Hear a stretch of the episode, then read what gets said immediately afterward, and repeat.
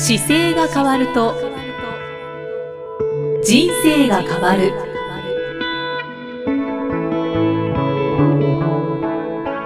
こんにちは、生きみえです。この番組では中野生態東京青山の院長姿勢治療科中野孝明先生が人生が変わっていく成功する姿勢力についてお話ししていきます。中野先生今回もよろしくお願いします、はい、よろしくお願いします。さて中野先生、はい、私は、はい、あの仕事でパソコン作業をよくするんですけれども、はい、長い時間座っているとどうしても足を組んでしまう時があるんですよね。でこれがなかなかやっぱりやめられなくて、はい、で足を組むって体に悪影響なんだろうなと思いながらやってしまってるんですが、はい、やっぱり悪影響ですよね。そうですね。悪影響の、まあ、状態というか今少し歪みが出たりとか体がこう癖がありますよっていう印ですね。あそうなんですか、うん、足を組むことによって、はい、体がもう全体的に歪んできてあのまあ、ただ癖がついてるような感じですよね。ちょうどこうカレンダーって年末とかにか、はい、丸まってるやつもらったりすると、はい、はい、パッと壁につけますって言ったら逆向いて回ってるじゃないですか、はい、あ んな感じでいつも丸めて使ってたのでその癖がついてるような感じがどうしても体に筋肉にはあるので、それでちょっと使いやすいようにこう足を組んでしまうっていうのが出てきてるんですよね。じゃやっぱり体全体にとっては悪影響まあ、座ること自体が悪影響なんですけどね。もともとね。そうなんです。なので座る時がちょっと人間にとっては本来座るような動物じゃないので、あの横に転がって寝たりとか、はい、あの歩いたりとかが普通なんですよ。はい、動物園にもし人間がこう入った時にですね、はい、動物園にいるとしたら、あの椅子にこう座ってる感じじゃないじゃないですか。そうですね。やっぱり横になったりとか、うん、大地に寝そべってみたりとか、うん、転がってたり走ったりとかじゃないですか、はい、本来の機能は多分人間の体はそっちが優先なので、うん、こう椅子に座ってそこで作業をし続けなきゃいけないっていう動物はもし自分が犬だったらすごい苦痛じゃないですか。そうなんですよね。なのでその中でこうどうしても座らなきゃいけないっていう中でこう妥協しながら楽なとこを探してやってくるうちにこう足をあの組んでる状態が今収まってるだけなので、はい、なので、まあ、確かに歪みだったりこう体があのおかしいですよっていうシグナルではあるので。あのこの番組聞いていただけるような方だったらやっぱりそこをちょっとあ組んだなと思って直すとその時に意識して変えればいいのかなとは思ってます。僕もだから僕もだから足組まないわけじゃないので。そうなんです、ね、そうです。あのだから電車例えば乗りますよね、はい、乗って正しい姿勢でこう座ってるようなイメージをすごい持たれるんですけど持ってます。あの座って楽に座って足組んでしまう時もやっぱあるわけですよ。その時にあなんでだろうと思うとやっぱりその日が一日中こう座りっぱなしだったりとか、うん、なんか最近動かす時間が短かったなとか、はい、あの足組みたくなる理由はいっぱい出てくるのでなのであやっぱりもうちょっと起こそうと思ってすぐあのちゃんと座り直したりとか、はいあと逆側で足組んでみたりとかいろいろしますけどね。そうなんですね、うん、じゃやっぱり動いてないとか座り続けているっていうのが足を組むっていう行動につながってしまってるんです、ね、あの座った時のお尻の位置っていうのが、はい、まあ、骨盤がちょうど当たってて座ってるんですけど、はい、なので座面には骨盤がこう当たってるじゃないですか。で、はい。で感覚としてはお尻で座る感じがするかもしれないですけど、はい、もうお尻っていうものの筋肉を外すと座骨って三角形になってるんですよ。逆三角形に。なのでちょっとここだとこう隣に模型がいますけどこう骨盤の形って逆三角形なんですよ。すね、ちょっとラジオ越しにどう伝えると一番いいのかな。なんかこう座骨とかですね骨盤とかって調べると、はい、骨盤の形が上が広がっていて下が三角形が閉じてますよね、うんうんうん、なのでそもそもあの座ろうとした時に安定しない構造なんですね。そうですね。そうなんです。なので座るようにできてないのはこの構造からなんですけど。立つのが基本でできている。そうですそうですそうです。かもしくは四つ足で歩く状態がもともとの躯の形なので、はい、なので股関節からこう曲げるために曲げて前屈したりとかっていうのをよくしますけど、うん、この股関節を上手に使わないと体ってすごく傷んじゃうんですよね。そうなんですね、うん、じゃやっぱり座るっていうのは長時間続けるのは NG ですね。なのでいつもこう座られた時に座骨がそもそもちゃんと椅子に当たってるかどうかってちょっと意識すると、うん、座骨が2つ右と左にお尻の下にこう手入れていただくと、はい、座骨ありますよね、はい、でそこがちゃんと当たってる状態であればあの足組めないはずなんですよね。あこの出っ張ってる部分、ね、そうですそこが当たってる時は組めないのでうん、でそれが寝て倒れてきた時には、はい、ちょっと骨盤が寝てくるのと同時にお腹の力が抜けるんですよね。あインナーマッスルですか？だからあのちょうどみぞおちのところの下触るとお腹がこうふにゃって柔らかくなるじゃないですか、はい、でこの状態はお腹の力というか体の全体の腹筋の部分もそうですし背筋もそうだし体のところを力をオフにしちゃってる状態なんですよ。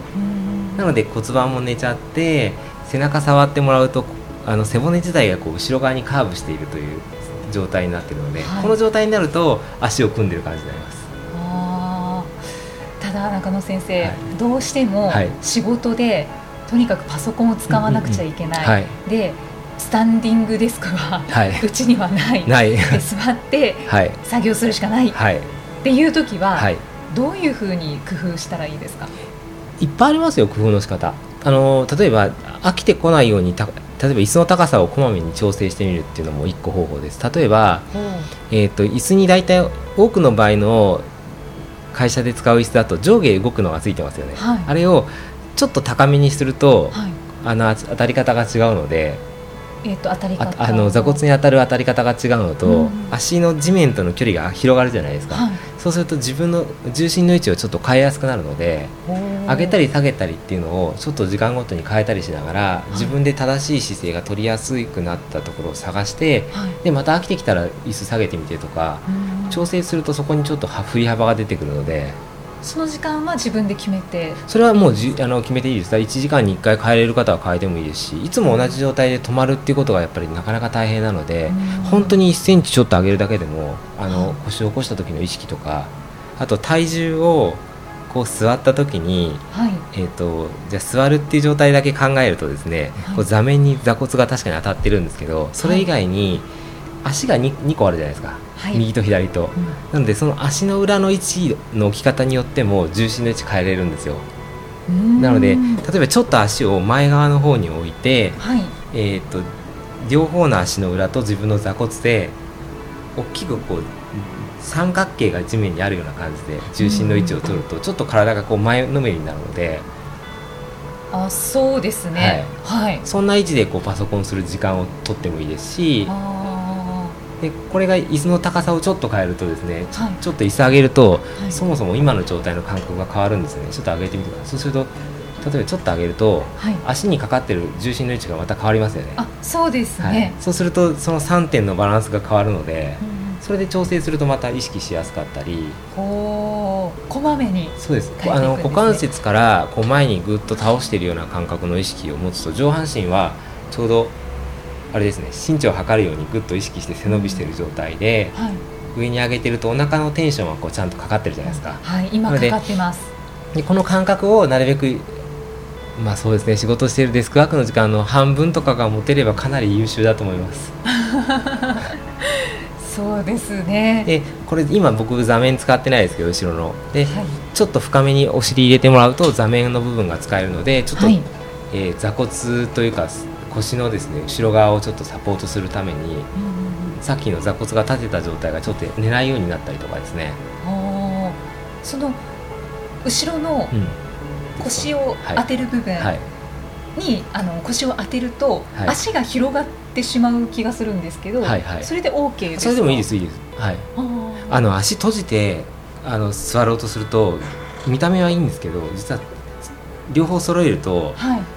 さっきの足広げた時と比べると接地面が1個になるので座骨の三角形が1個足の裏が1個なのでバランスが取りにくいんですよ。だから後ろ寝ちゃうんですよね。あそうですそうです。なので、えーと、上手に座ってる綺麗なアナウンサーの方はどうしてるかというと、はい、足を左右どっちかに寝かせるんですよ。あよく見ますねそうするとあの重心の位置が若干前に行くために背もたれを使わずに体が前前に行くんですよね上半身ピッと起きて足は斜めに収まってるので、はい、綺麗に重心の位置を取ってるんですよ。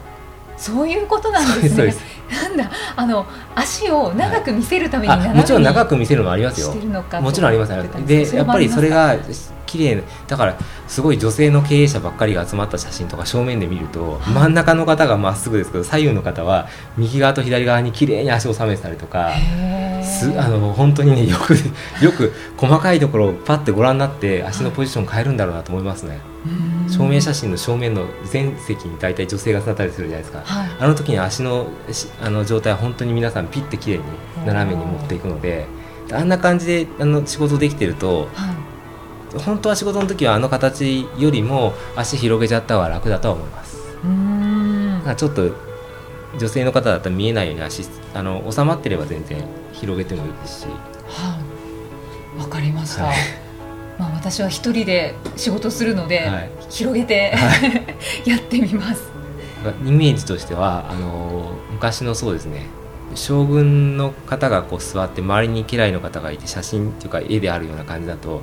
将軍って足広がってません？広がってあれが座骨が立った位置です。ああ確かに背筋がピンとしてますね。そうなんですそうです。なるほど。であの位置だとお腹にちゃんと意識ができているので、すぐに動けるんですよ、何かあっても、うんうんうん、すぐ立てそうな感じがします、ね、なのであの形なんですよね。そうなんですか、はい、勉強になります。だから正座して座らせたりする時とかもそうですけど床にあぐらかかせるとアクションがワンアクション遅れちゃうのでなので下に嫌いの方たちがこうあぐらかいたりとかっていうふうになってるみたいですよ。あれ崩すとその分アクションが遅れるから。そうなんですね、はい、いろいろ考えられてたんですね。そうです。そういうのがやっぱりああいうのを見ててもあるしだからいかにこう体を仕事してる時に、はい、オンにしたまま仕事ができるかですよね。ちょっと意識して。そうですね、はい、人間にとってはもう座ること自体が休みみたいなもんなので、だから楽に本当は座っちゃうんですよ。なので、はい、楽だなと思ってるとやっぱ足組んだりもたれたりって当たり前になってくるので、それをちょっとあの意識して深く座ってお腹にちょっと意識がかかってるような感じでやった方が頭の働きも良くなるし、働きが、はい、ずっと長時間座って作業してると、はい、頭がぼーっとしてくるんですよね。なのでやっぱりスタンディングはもうこあのどんどんどんどんここからあの取り入れていかれた方がいいと思います。立ってると眠くならないっていうのもあるんですけど人間にとってはその方が正しい位置なので。バランスボールに座って作業というのも、はい、あ一緒ですよ。一緒です。バランスボールも下が不安定なので、はい、上がちゃんとまっすぐ置きざるを得ないんですね。そうですね。それを促すためにはあの形になったんですけど、うんうんでもバランスボールもあのあった方がいいですけどでもどっちかというと立った仕事の空間を作られた方がい。いと思いますね。はい、はい、努力したいと思います。これからのどんどんスタンディングデスクをいろんなところでこう伝えていきたいなと思っていつも。そうですね、はい、どんどん広まってほしいですね。そうですね。個人宅でもそうなるちょっとあのなんかコラボレーションしながら商品が開発ができるといいなと思って今。個人宅で買えるスタンディングデスクって、う。ん、そうまだまだいっぱいあの一応ね、あのー、あるんですけど、はい、ちょっとそのサイズというかですね自宅に置きたいかどうかっていうと微妙だったりするかもしれないですけどね、うん、結構事務用のデスクではやっぱりメーカーが出てきてて、はい、でまあ、白のものとか選べば、ご自宅に置いてもいいかもしれないですし。うんその座って長時間、まあ、私のようにこう作業をするっていう人は、やっぱり辛いと感じている方もいらっしゃると思うのでそうですね、うん、スタンディングデスクをこう検索して調べてそうですね。いいかもしれないですね。メーカーの名前出してもいいんだと思うんですけど IKEA さんもこの間日本にはスタンディングデスクようやく入れてくれたのでそうなんですね、はい、8万円ぐらいだったと思いますね。現時点の2017年7月現在ですよね。だと,、えーと、あれです。日本のメーカーも14万ぐらいかな。で出してはいますけどね。そうなんですね、はいかなかちょっとお高め ですけど。でもね考え方がやっぱりあのあれなんですよ。毎日の作業をする時間だと思うと、はい、あの毎日の値段に変えるとそんな高くないですよ。だって2年後に壊れるわけじゃないのでまあ、5年とか10年場合によっては使うので、はい、で効率を考えると。そうですそうです。仮に20万しても10年だったら年間2万円ででそれを12で割ったら1か月あたりの金額なのでそうですね、はい、その金額をねさらに日数で割ればそんなに高くはないので、うん、はい、はい、検討します、はい、ぜひあの経費で落とすことも個人事業の方ならできるかも。できますのでね、ね、ぜひ、はい、はい、まあ、ただまだまだ座って作業をこれからもこうし続けるっていう方は多いと思います。あ。の座ってるとやっぱり足がむくんでくるんですよね、はいはい、そのむくみの部分で何か解消方法って中野先生むくみはねやっぱりあのいろいろあるんですけどやっぱりね立立たないとこの股関節のところで折れちゃってるんですよ、はい、足が。はい。で 折れてるから要はこの足からの静脈が戻る時にも行く時にも、はい、あのホースを挟ん曲げてるようなもんなんで。あこうホースの水水を水まく時に曲げたら出が悪くなるじゃないですか、はい、あれと同じことをしてるんですよ。で曲げててあの行き来しないからむくんでるんですよっていうだけなので、うんうん、じゃあどうするかっていうと伸ばさなきゃいけないので、はい、じゃあ立ちましょうがまず1個目でで立って足を動かせば、うんうん、戻ります。席をこまめに立つま、っすぐ普通に立っていただいて例えば立った状態で、はい、あの足をこう片足立ちして上下に振って前後に振ってもいいですし、うんうん、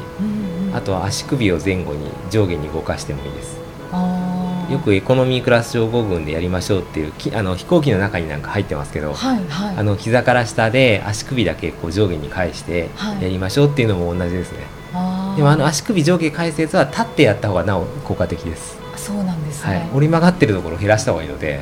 あそっかそっか。はい、はいなので立てて。そうです。なので、えーと、心臓から出た血液がこう自分の両方の足に降りていったとしたら、はい、えーと、降りていった状態から曲げて止まってるからむくむのでうんうん、でしかも重力があるから自然に降りていくわけですよ。はい、で戻りに対しては人間の体はあの心臓は送り出すのが便なので、はい。細かい血管のところに戻さなきゃいけないための心臓みたいな機能は実は筋肉が動かないと戻らないんですよ。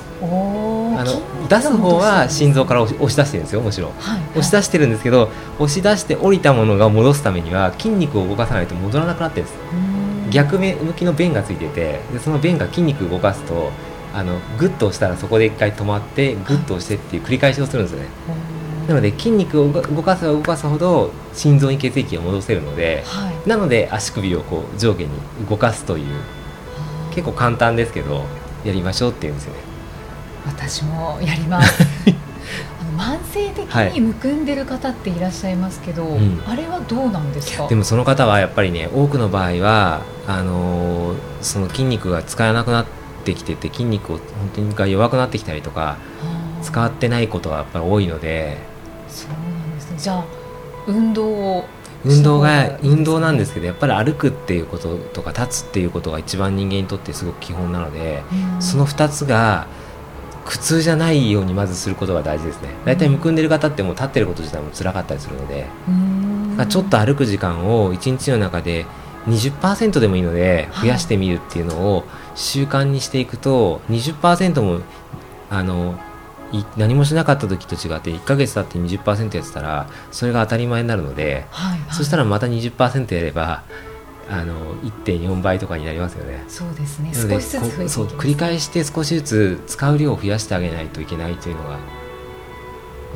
いきなりボーンと増やしても多分やめちゃうので。そうなんですよね。動いてるとあれちょっとむくみがいいのかなっていうふうになった時にちょっと喜びに感じると思うので上手にその自分の楽しみを増やしていくことが大事なんですよね。うん、例えば3日間ちょっとえーと、例えば一息分余分に歩きましたっていうのは3日続いたら、はい、その時になんか自分にちっちゃなぼあのご褒美あげるとか。あいいですね。高いものじゃなくていいんですよ。例えばいつもあの買おうかなと思って考えてたやつをすぐも買えるけど、はい、3日やったら買ってみようとかってやっていくとちょっとご褒美を繰り返していくとそれが自然に良くなるので。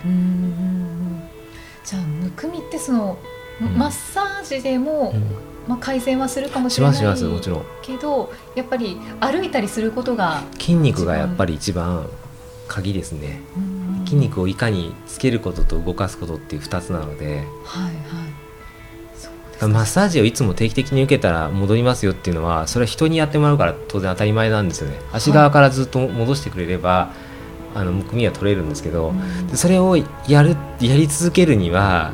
常に やり続ける環境がないと取れないので。そうですね。それよりは自分の体の筋肉を使うと今度筋肉は使えばですね、はい、パワーアップしますから、はいはい、そうすると自分で今度あちょっと良くなってきたちょっと良くなってきたってどんどん成長するわけですよ。なのでそれを繰り返していくと1年前と比べるとむくみが少なくなったっていうのでも全然変わってきます。で筋肉がまあ少しついてる状態になるんですね。あの本当に震災の時の後なんかは、はい、1か月間皆さんそのむくみがひどかった方は悩みなかったんですよ。僕見てた患者さんだと。いつもむくんでて足がだるいですっていう方も歩きすぎてるぐらい歩いててああそういうことですね。足が細くなってきたとかあのなんか一駅歩いても平気になりましたとか変わりますね。当時だとだから青山一丁目に会社があった方なんかも渋谷まで普通に歩いてきてとかよくやったやって皆さん見えたので、は3 4 0分歩くっていうのが当たり前になったら意外にあの体が健康になったとかですね、うん、まあ、当時だとライト使えないので5時から6時に会社が終わるとかで、はいはい、かなり健康的な生活になってましたね。だから人間ってやればできるんです、ね、できますできます全然。だから今いい状態にあのぬるま湯に入ってすごく快適でかつ楽な環境が多すぎるから困るだけなんで、はい、そうですね。この困ってるやつは最終的には自分自身に返ってくるんですよ。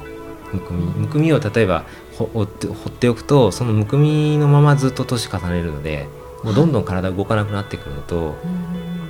硬、はい、くなってもいきますか？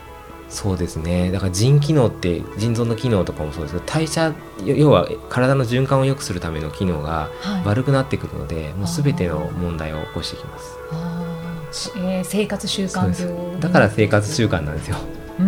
生活習慣って生活習慣だから本当は国じゃなくてあなたの責任ですよっていうのを言いたいからの名前になったんですよね。